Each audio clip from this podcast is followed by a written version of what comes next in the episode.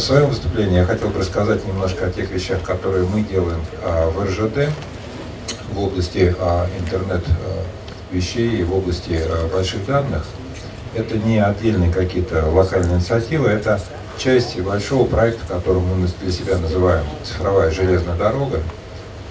И этот проект мы делаем для того, чтобы обеспечить перевозку большего количества поездов, большего количества пассажиров, грузов, обеспечить простоту и легкость а, соединений во всех смыслах, во всех а, областях убрать препятствия и нестыковки, и какие-то, так сказать, тормоза, если можно так сказать, там, где все это мешает а, ускорению и упрощению перевозочного процесса и с точки зрения пассажира, и с точки зрения а, грузоотправителя.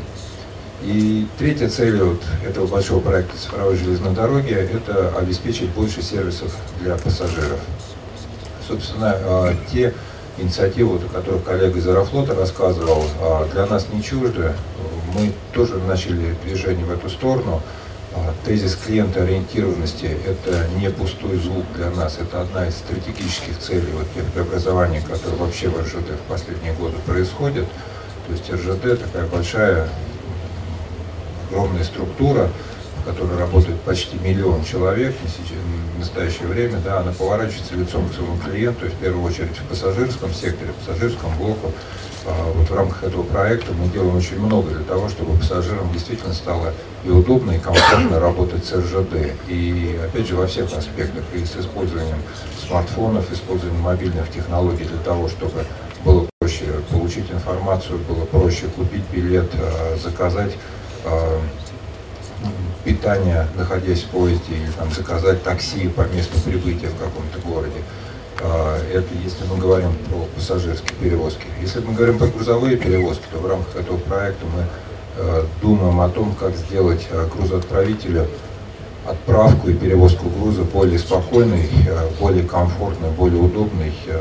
И для этого, в общем-то, используем современные технологии для того, чтобы обеспечить и гарантированные сроки доставки, и обеспечить прозрачность так сказать, перевозки с тем, чтобы в любой момент человек со своего смартфона мог бы узнать, а что вообще происходит с моим грузом, где он и движется ли он там с той скоростью, как я ожидаю, или он где-то застрял там, не знаю, в какой-то, кстати, бескрайней степи и там стоит без движения. А, мы очень активно сотрудничаем с федеральными органами власти, с другими видами транспорта именно для того, чтобы обеспечить вот это вот безбарьерное взаимодействие, да, и обеспечить мультимодальные перевозки. Вот сейчас начали э, вопросы э, комплексных э, перевозок, когда пассажирам для того, чтобы добраться из пункта А в пункт Б одной железной дороги недостаточно, а приходится привлекать и другие транспортные средства, будь то автобусы, будь то э, пригородные поезда, может быть, или э, даже самолеты и так далее. Да? То есть вот эта комплексность как раз это все а, входит в рамки э, проекта «Цифровая железная дорога». С технической точки зрения цифровая железная дорога – это нечто достаточно сложное. Да, вот здесь вот мы так попытались схематично обозначить, да, и к традиционной архитектуре, которая э, известна там, для любого предприятия еще со времен, там, не знаю, лоскутной автоматизации там, 90-х годов или, так сказать, уже более осмысленной ERP автоматизации, там, начала 2000-х, да, здесь сейчас вот в нашем ландшафте появляется как раз тот элемент, который мы обозначаем интернет вещей, появляется элемент, который мы означаем Big Data, да, и мы как бы очень четко понимаем, где, в каком месте мы можем получить максимальную выгоду от применения вот этих двух технологий. А, и это не только скажем так, наши планы, наши намерения, но это уже некоторые определенные результаты, которые мы достигли. И вот э, несколько примеров э, тех проектов, которые мы либо уже реализовали, либо в процессе реализации находимся. Да, вот я хотел бы э, здесь сейчас вам озвучить. Э, есть проект под названием «Система мониторинга технического состояния инфраструктуры, автоматики, телемеханики». Да, много слов, много, скажем так, сложных вещей, которые, может быть, нежели дорожника не очень понятны. Но скажу проще, так сказать, да, на любой современной станции стоит огромное количество устройств автоматики, телемеханики, связи, СЦБ и так далее. От каждого из этих устройств идет э, некий сигнал, и в наших далеко не идеальных условиях, когда то мороз, то дождь, э, то ледяной дождь, то снег, там, то, то оттепель и так далее, все это движется, к сожалению, так сказать, не всегда эти устройства работают так, как было задумано, к сожалению, не всегда они генерят э, правильные сигналы. Так вот, для того, чтобы диспетчер, который, в общем следит за обстановкой, не сошел с ума, да, мы как раз и применили технологии э, обработки больших э, данных. Мы с помощью коллег вот из компании, которые здесь э, упомянуты, Data Advance, разработали математический аппарат, который позволяет фильтровать сигналы, идущие от этих устройств, и отсекать те сигналы, которые являются ложным срабатыванием в силу тех же самых там, природных причин или в силу каких-то, так сказать, уже э, технических там, нарушений в работе данного устройства. А, причем система сделана так, что она самообучающаяся, и уже на сегодняшний момент она а, модифицирует сама вот эти алгоритмы а, фильтрации, алгоритмы отсеивания ложных сигналов да, на основе вот той выборки, которая накопилась уже там больше 100 миллионов сигналов. И вот эта самообучающая, самая развивающая система как раз очень-очень хорошо показывает те выгоды, которые мы можем получить, вот, применяя алгоритмы больших, обработки больших данных. А, соответственно, это не единственный пример, это, это пример в одной области, в области автоматики телемеханики. У нас много разных функциональных подразделений. Вот второй пример, о котором хотел бы рассказать, это система как раз анализа и расследования нарушений безопасности движения.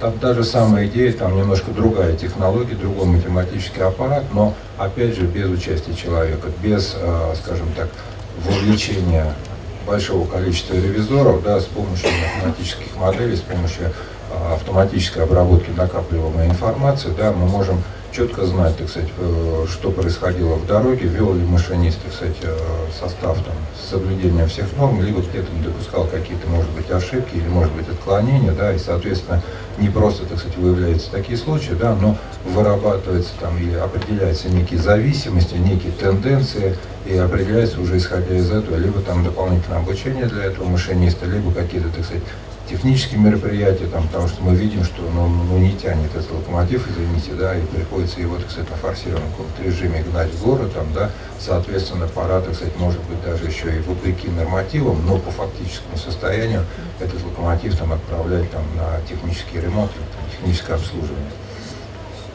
А, есть а, третья система, третий проект, в который закладываются э, эти же самые а, технологии, ну, точнее, не эти же самые, там немножко другой математический аппарат, опять же, немножко другой, э, другая область применения, но идея та же самая, да, за счет обработки тех сигналов, э, той информации, которая поступает э, от этих устройств, мы можем, опять же, определять фактическое состояние там, какого-то конкретного узла, конкретного агрегата, и, соответственно, высчитывать риск его отказа и понимать, да, что сейчас, а, он работает, там, но если так будет продолжаться, то там через три дня или там через пять дней, да, то есть веро...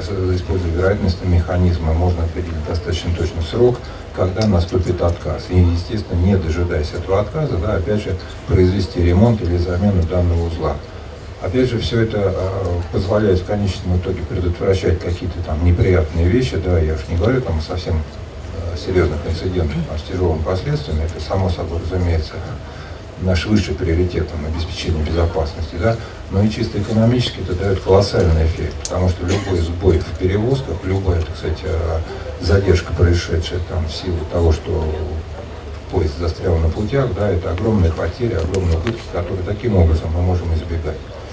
Соответственно, вот эти только три примера, так сказать, они показывают, что мы а, во-первых, активно начали применять э, эти алгоритмы и готовы продолжать эту работу, так сказать, и готовы взаимодействовать вот с э, специалистами, с стартапами, с командами, которые, в общем-то, имеют какие-то наработки, какие-то технологии в этой области.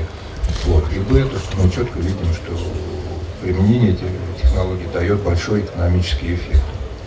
Если говорить про интернет вещей, то ну, на архитектуре вы видели, что это, общем составная часть общего комплекса, это не есть некий там, сферический конь, конь в вакууме, да, это не, не нечто существующее в отдельности.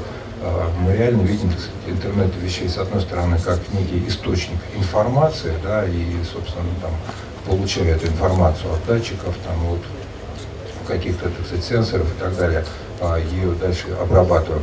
И точно так же, так сказать, мы а, видим, что вся это многообразие различных источников информации имеет смысл и может принести пользу только в том случае, если они объединены какой-то каким-то какой-то транспортной сетью, какой-то технологией связи, которая позволяет, так сказать, э, с минимальными затратами гарантированно доставить этот сигнал от места возникновения к месту его обработки, ну и обратно там на исполнительное устройство. Поэтому, развивая интернет вещей, мы в первую очередь делаем акцент именно на э, развитие технологий связи и ищем, так сказать, новые технологии, которые позволят нам э, решить э, ну, те задачи, которые у нас есть. Да? Например, все, наверное, слышали о проекте развития высокоскоростных магистралей, высокоскоростного движения в России. Да? И, собственно говоря, сейчас этот проект уже запущен, уже находится на стадии проектирования. И большой знак вопроса стоит, а каким образом движущегося со скоростью 350 км в час поезда мы можем, так сказать, получить информацию, мы можем на него передать да, и реализовать вот эту технологию интернета вещей, да, так сказать, не имея надежного канала, гарантированной доставки, мы просто не сможем. Поэтому тем, кто занимается э, разработками в области связи, да, обозначаю актуальный вопрос, который мы с готовностью и с радостью, так сказать, э, можем обсудить с вами там где-то в куларах или там отдельно встретиться. Вот. Возвращаясь к тем проектам, которые мы уже там сделали и которые сейчас делаем, да, ну просто обозначу вот несколько из них, которые, в общем-то, имеют большие перспективы, потому что это, ну, грубо говоря, маленькие кусочки большой мозаики, из которой складывается возможности вот этих дополнительных сервисов, возможности дополнительного удобства, гарантированной доставки в обозначенные сроки, безопасности и так далее. Да? То есть первое – это автоматическое распознавание номеров вагонов, а, вы знаете, так сказать, что грузовые составы достигают 80, а длинномерные составы, так сказать, больше 100 вагонов, да, это огромная длиннющая цепочка, да, и, так сказать, просто считать там с ума сойдешь, когда он едет мимо, да, а надо не просто сосчитать, надо четко знать, какой именно вагон, где, в каком месте, в каком состоянии находится, да, и вот эта система автоматического распознавания номеров, она как раз является важнейшим элементом вот этого автоматического управления. Система э, автоматизации станционных процессов. Э, в принципе, я бы не стал ее отрывать от э, последнего пункта, так сказать, малолюдная технология управления подвижным составом, потому что в РЖД уже есть, сказать, несколько полигонных станций, где реализовано и то, и другое, да, где за счет использования там, и глонасовских технологий, и за счет использования интернета вещей, реализованы системы работы без машинистов. Например, так сказать, вот, э, маневровая работа локомотива идет без э, человека, находящегося внутри этого локомотива.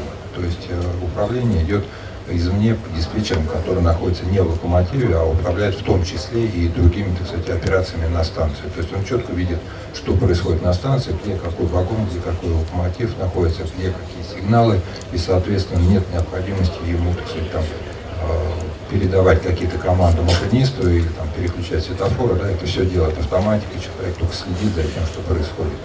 И, в принципе, мы считаем, что вот это как раз прообраз будущей э, цифровой железной дороги, да, когда, с одной стороны, так сказать, автоматика делает львиный объем, так сказать, обработки э, информации и обеспечивает там своевременное, точное передвижение поездов, э, грузов и пассажиров, а для клиента, так сказать, для пассажира и для грузоотправителя создается дополнительное удобство, дополнительный комфорт.